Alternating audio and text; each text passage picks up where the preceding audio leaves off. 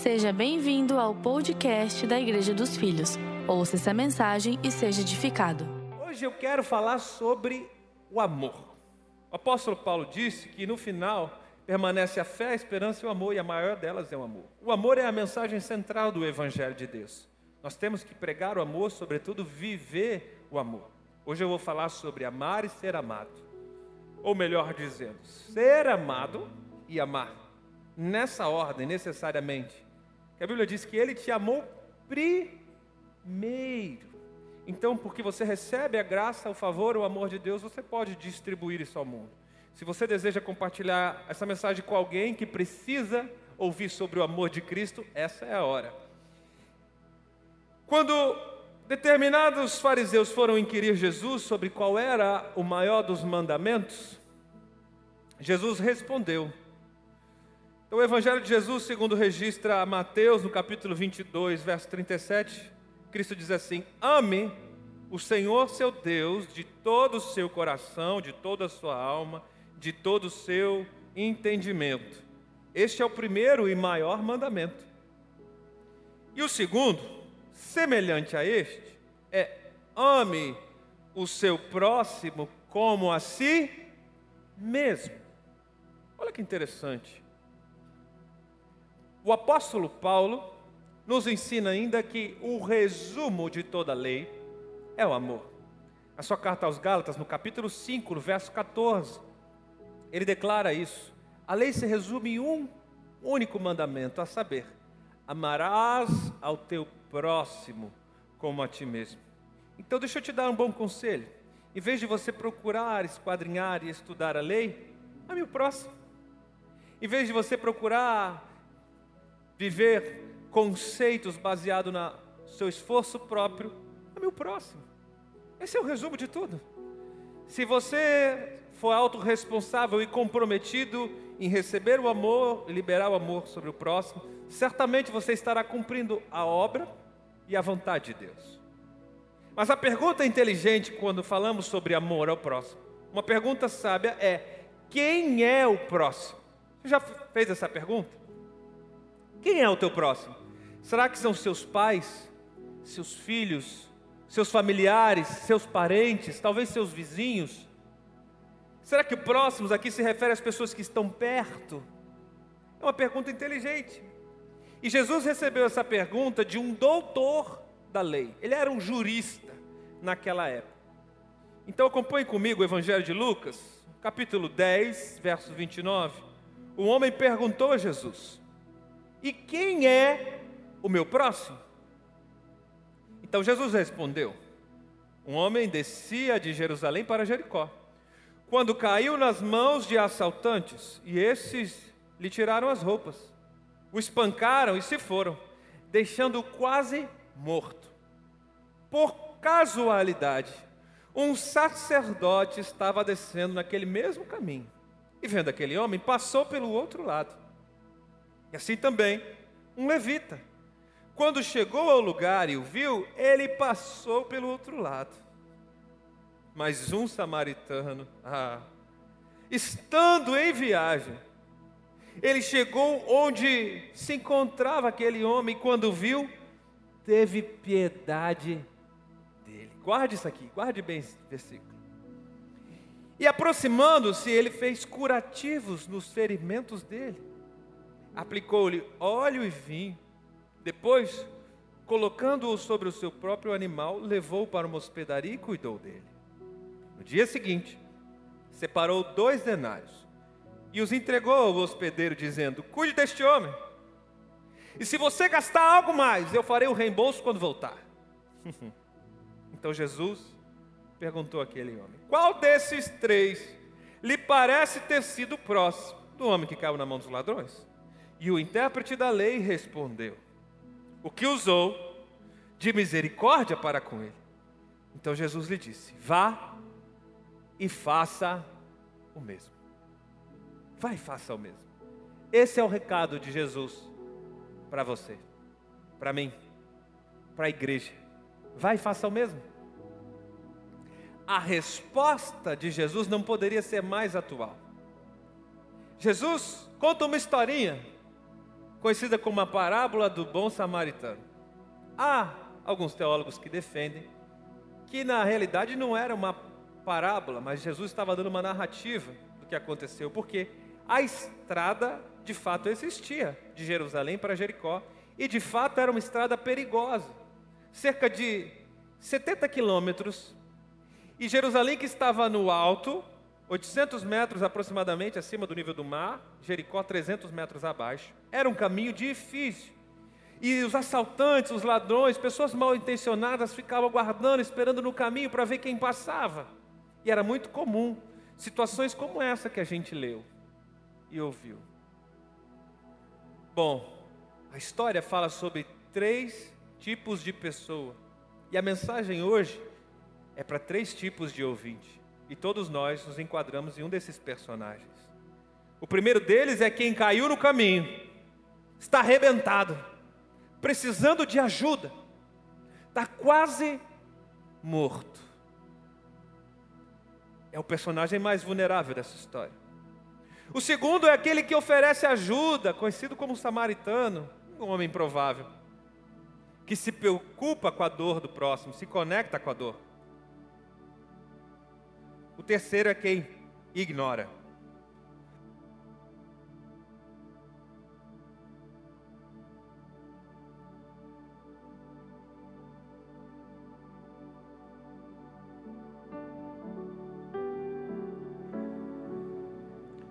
Coisas que podem acontecer na ceia. O terceiro personagem é quem ignora sobre a figura de dois religiosos, sobre a figura de um sacerdote e um levita. Esses homens que ignoraram são pessoas que representam toda a figura, a classe religiosa. E você percebe que ele trata primeiro do sacerdote, que está, digamos, na prateleira de cima. O sacerdote era uma das posições mais elevadas da igreja da época do templo do judaísmo. Então você tem homens poderosos e você tem depois os levitas, que é quem servia no templo naquela época. Eram figuras de liderança, eram figuras em evidência, mas eram pessoas, digamos assim, subalternos no templo da época. A sociedade, assim como hoje era naquela época, ela espera do religioso que esse homem faça boas obras. É ou não é, igreja? O que a sociedade espera de um religioso? Que ele seja bom, caridoso, se preocupe com o próximo, misericordioso, piedoso. Mas você percebe que foi justamente o contrário? Foram os religiosos que ignoraram aquele homem que estava caído no meio do caminho? Porque aqui está a primeira grande lição que eu quero te ensinar nesta noite. O título a posição, o cargo, o status não define um bom coração. Preste atenção: título e posição não definem um bom coração. Guarda bem isso, porque não é só o mundo que espera, nós, muitas vezes na igreja, também esperamos da figura de um líder que ele seja perfeito, que ele seja bom o tempo todo e deixa eu te falar umas verdades. Se você apoia a sua fé na figura de um líder espiritual, é certo que você vai se frustrar. Não, eu não estou profetizando coisas ruins. Eu estou declarando um fato. Se você apoia a sua fé em pessoas que são cheias de falhas, uma hora você vai encontrar defeito. Uma hora essa pessoa não vai ser suficiente, uma hora essa pessoa vai te magoar ela não vai agir como você esperava. Então a primeira grande lição dessa noite é apoie a sua fé única e exclusivamente em Cristo Jesus. Não espere a bondade, a misericórdia, a piedade da pessoa que você tem como ícone, como figura espiritual, como discipulador, como líder.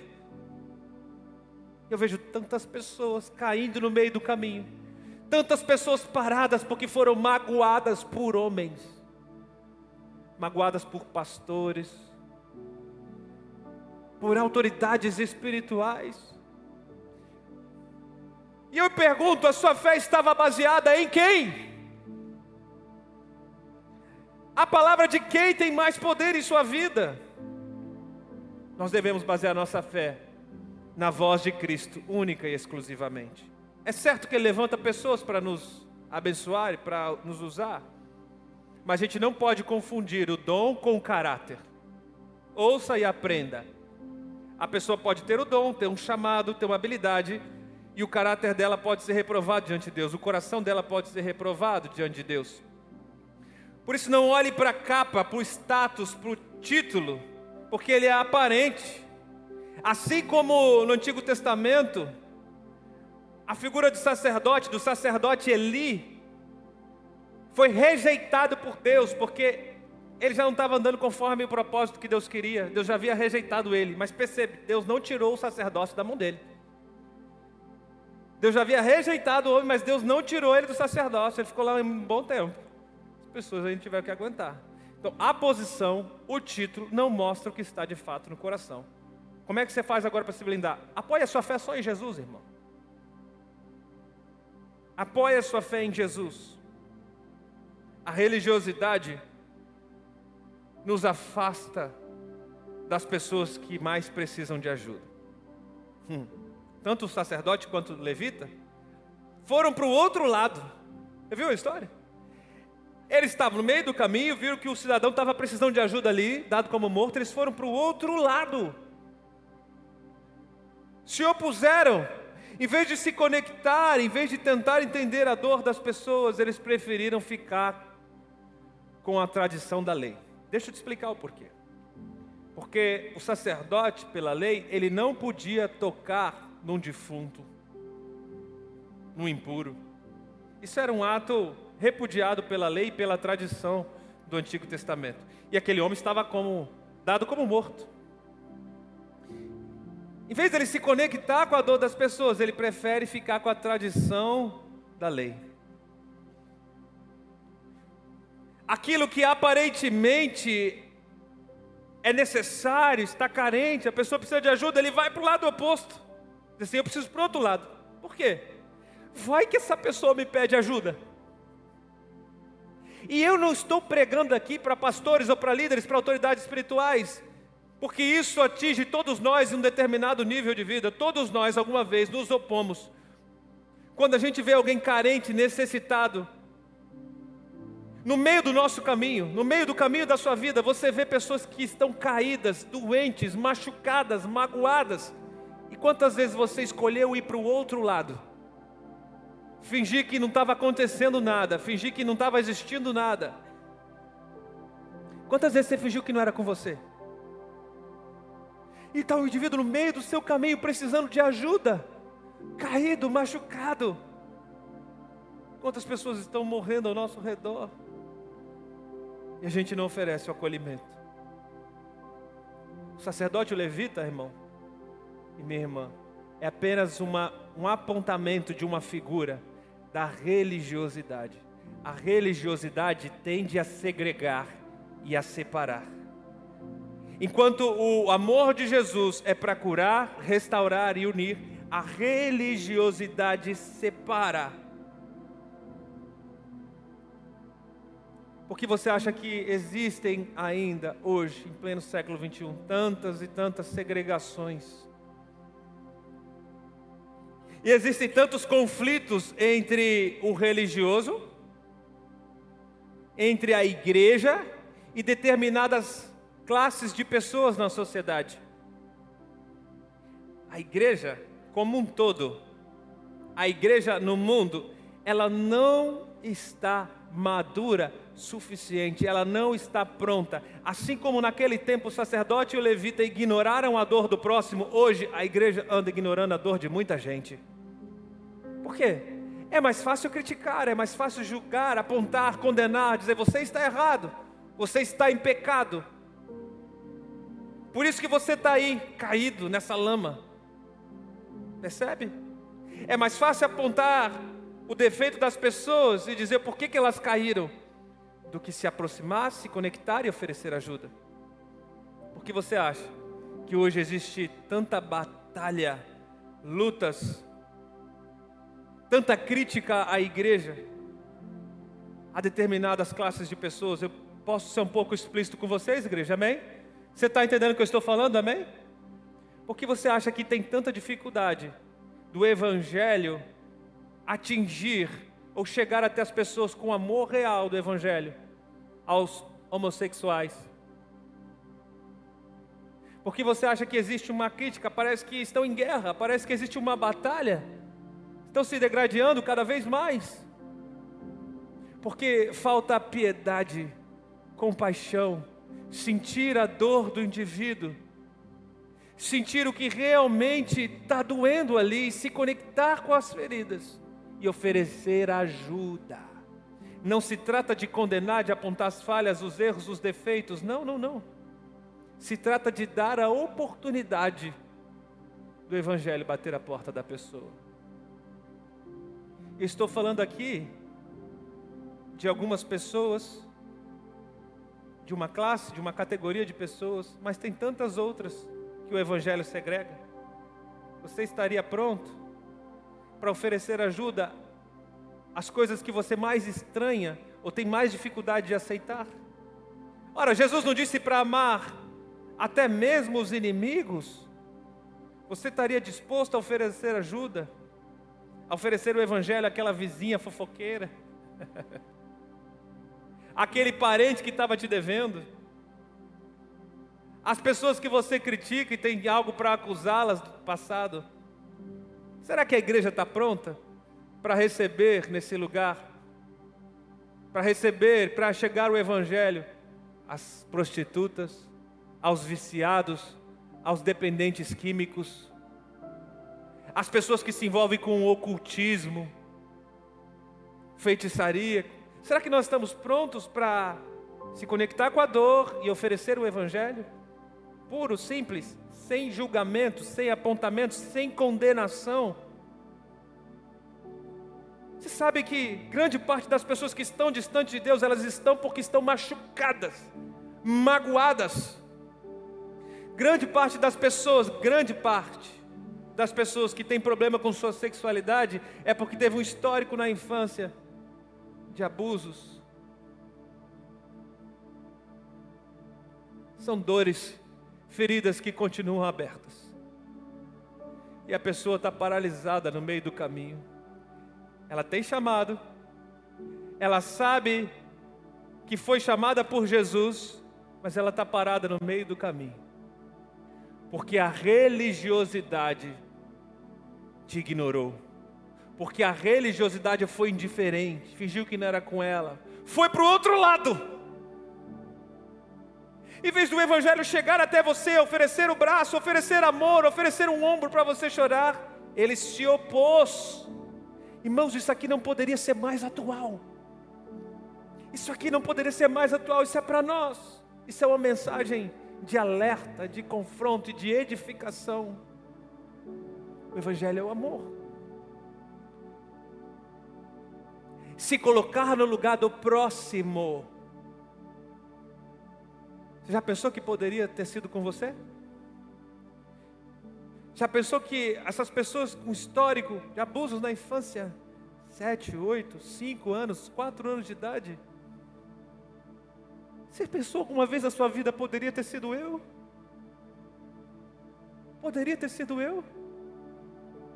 Poderia ter sido comigo? Pessoas que foram traídas, abandonadas, usurpadas, roubadas, apunhaladas. Você já pensou, poderia ter sido você? É mais fácil julgar criticar e apontar. A figura dos religiosos é uma figura de confronto. Será que eu tenho ignorado as pessoas que estão no meu caminho? Será que eu tenho agido como um religioso, preferido a tradição do que o amor? Enquanto o dever de todo filho de Deus, amar a Deus sobre todas as coisas e amar o próximo como a si Amar é uma atitude. Amar é uma atitude.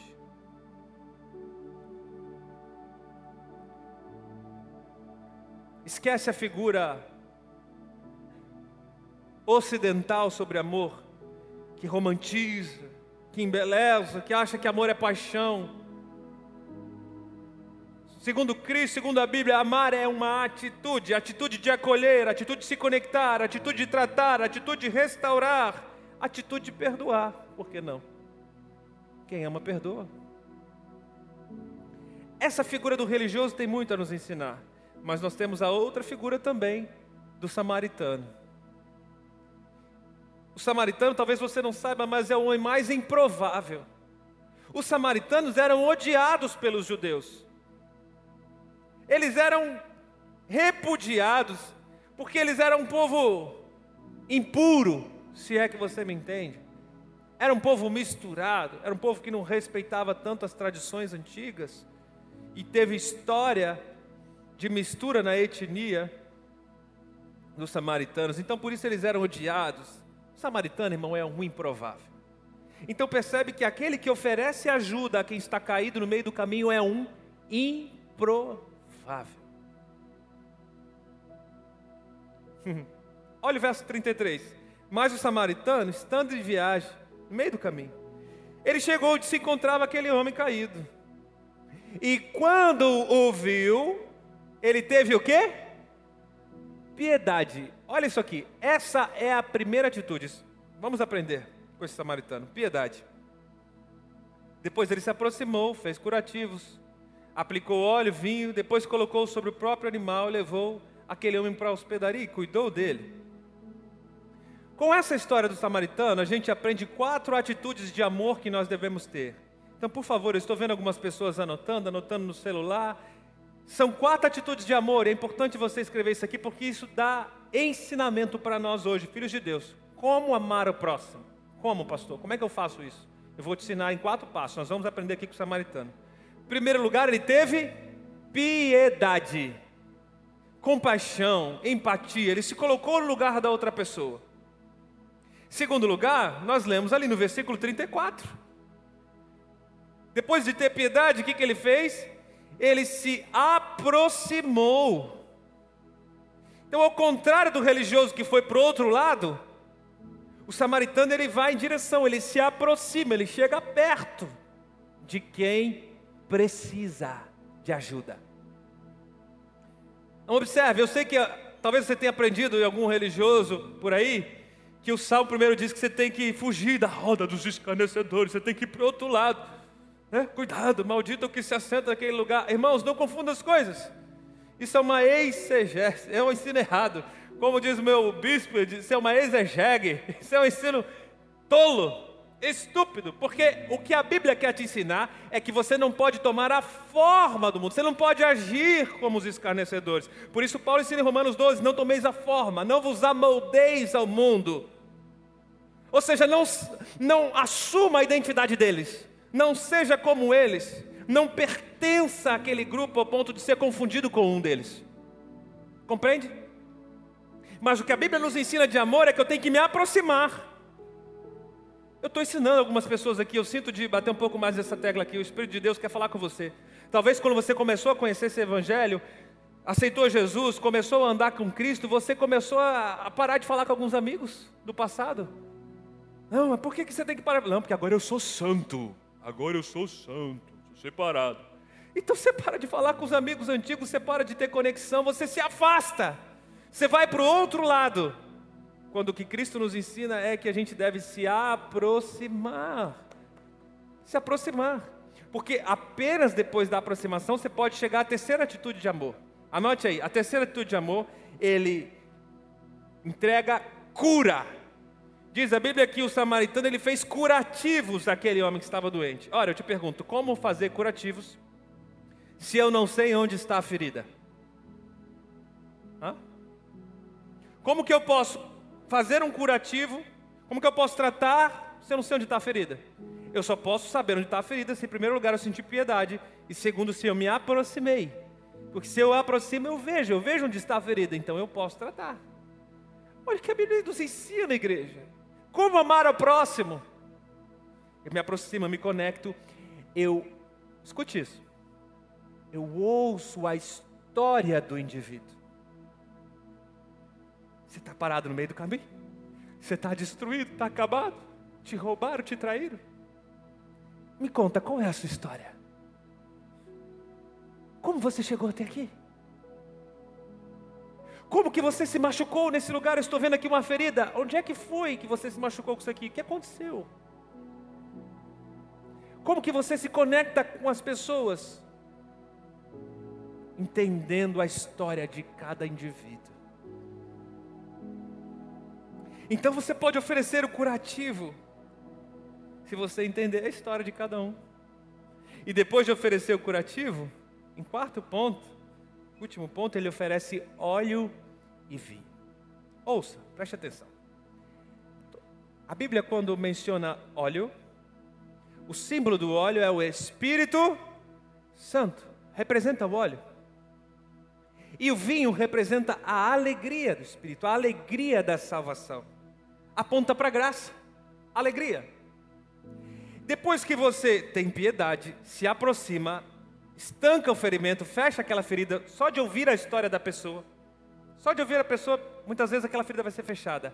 Por último, você oferece o Espírito Santo e a graça, porque o Espírito Santo, junto com a graça, o óleo junto com o vinho, vai ser restauração espiritual completa para aquele que estava caído, destruído, para aquele que foi roubado e usurpado. O Espírito Santo e a graça vai restaurar por completo.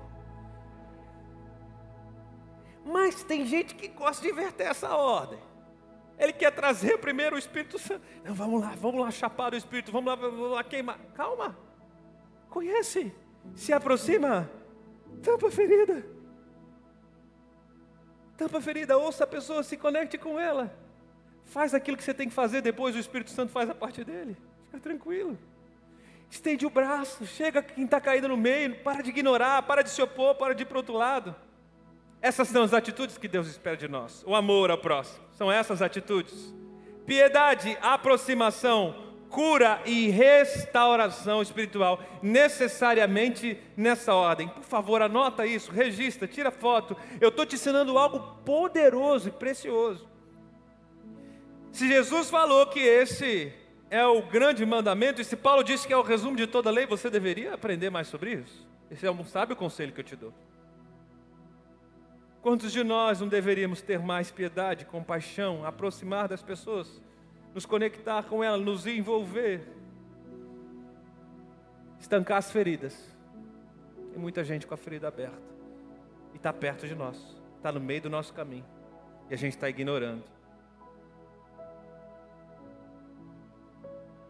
Muita gente está morrendo perto de nós. Muita gente está morrendo perto de nós. Eu me lembro quando eu estava entre a fase de adolescência para a juventude, por volta dos meus 18, 19 anos, eu passei um ano longe de Jesus, mais ou menos. Um ano desviado, como as pessoas falam por aí, longe da igreja. Eu estava muito envolvido com bagunça, festa, com futebol. E não que futebol seja pecado, né?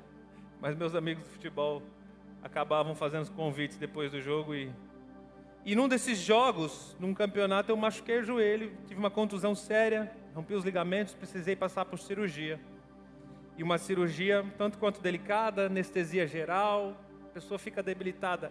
Eu já estava longe de Jesus, meus pais, meus, meus familiares orando, todo mundo orando para que eu voltasse. Eu já sentia bastante inclinado, mas aquele baque, daquela daquela fratura, daquele machucado, da cirurgia, me deixou muito vulnerável. Você sabe, quem já enfrentou tratamento médico, quem já fez alguma cirurgia séria, sabe que o período de recuperação, você fica muito sensível, não é mesmo? A pessoa fica extremamente sensível, tem até alguns sintomas de depressão. E eu estava depressivo, eu estava na lama. E os amigos da bola, os amigos da bagunça, falavam: Eu sou teu irmão, você é meu irmão, conta comigo, estamos juntos, agarrado até a morte. É sempre assim, né? Mas quando eu precisava, depois da cirurgia, que eu estava realmente debilitado, ninguém apareceu. Ninguém sequer ligou para saber como eu estava. Aquilo me deixou ainda mais machucado. Estava tão sensível. E aí, alguns dias depois da cirurgia, eu recuperando em casa, no quarto, sem mexer com a perna, a campainha toca. Minha mãe traz até meu quarto dois rapazes. Adivinha quem era? Dois jovens da época que eu ia na igreja. Do grupo de jovens da igreja. Oi, Tiago, eu soube que você fez cirurgia, a gente veio aqui orar por você. Você está precisando de alguma coisa? Era tudo que eu precisava ouvir. Era tudo que eu precisava, a palavra certa para quem estava. Eu, eu era naquele momento aquele homem caído no meio do caminho. Eu precisava de alguém. E eu posso te dizer a verdade? Eu nem sei o nome desses rapazes hoje. Hoje eles nem são meus amigos, nem sei se eu tenho eles no Facebook, eu não faço ideia. Se eu visse eles hoje, talvez eu não reconheceria, não, não reconheceria. Mas naquele dia, naquele momento, eles foram usados por Deus para estender a mão e me trazer de volta.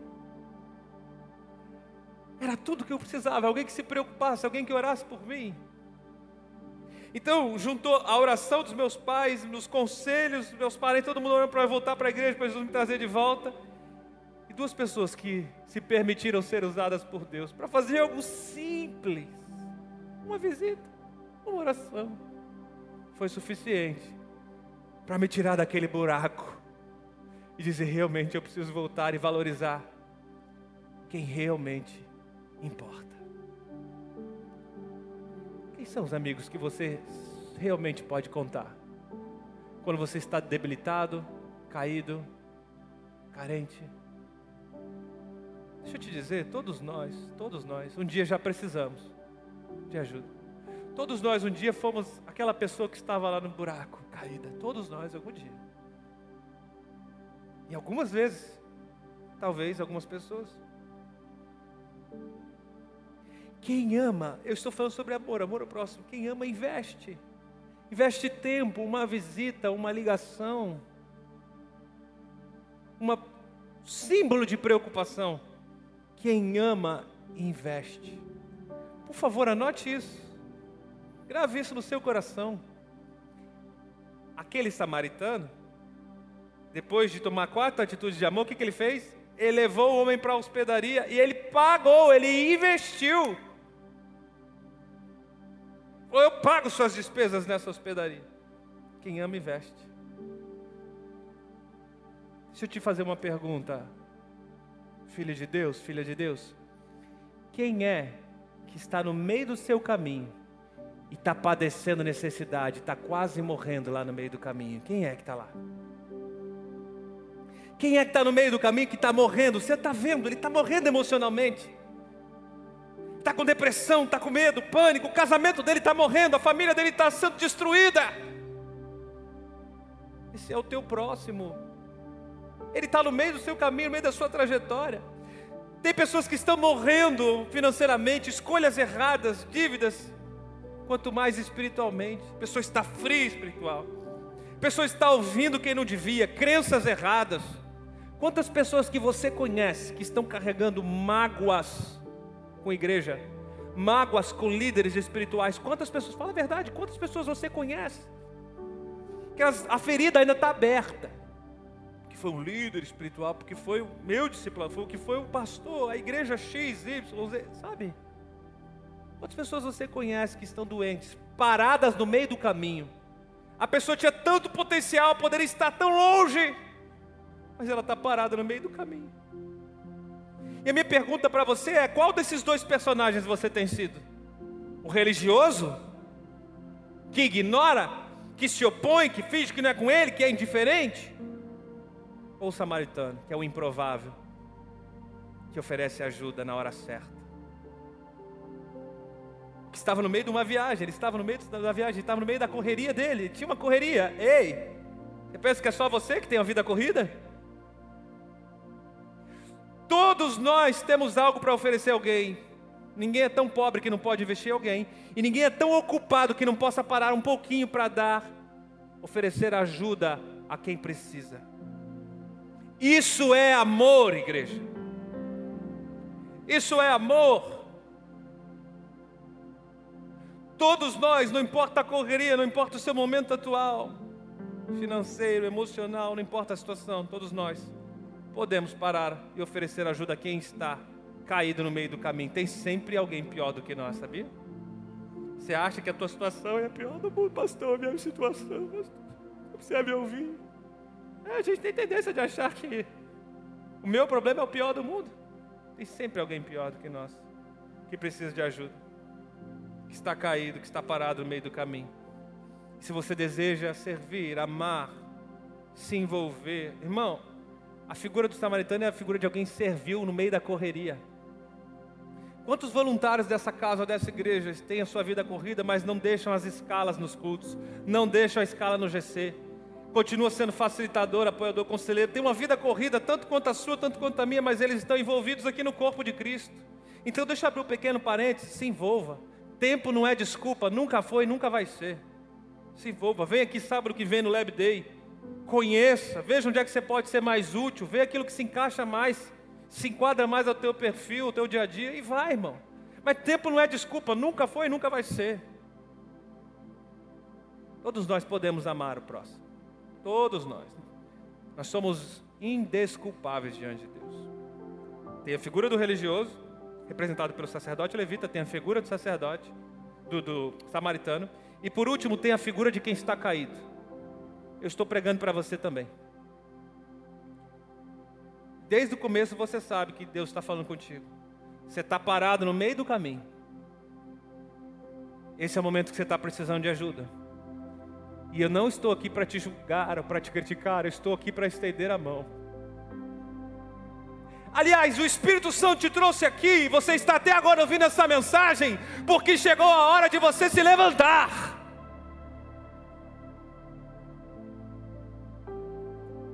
Você está machucado? Está doendo? A ferida está aberta? Eu não vou ignorar suas feridas. Eu estou te oferecendo cura. Eu estou te oferecendo restauração completa. Chega de ficar parado no meio do caminho. Você está quase morrendo. No fundo, no fundo, você sabe disso. Você está quase morrendo. Mas hoje Deus te trouxe aqui para te levantar desse lugar. Ele tem um novo começo para você. Fique ligado conosco. Em breve teremos mais conteúdos para abençoar a sua vida.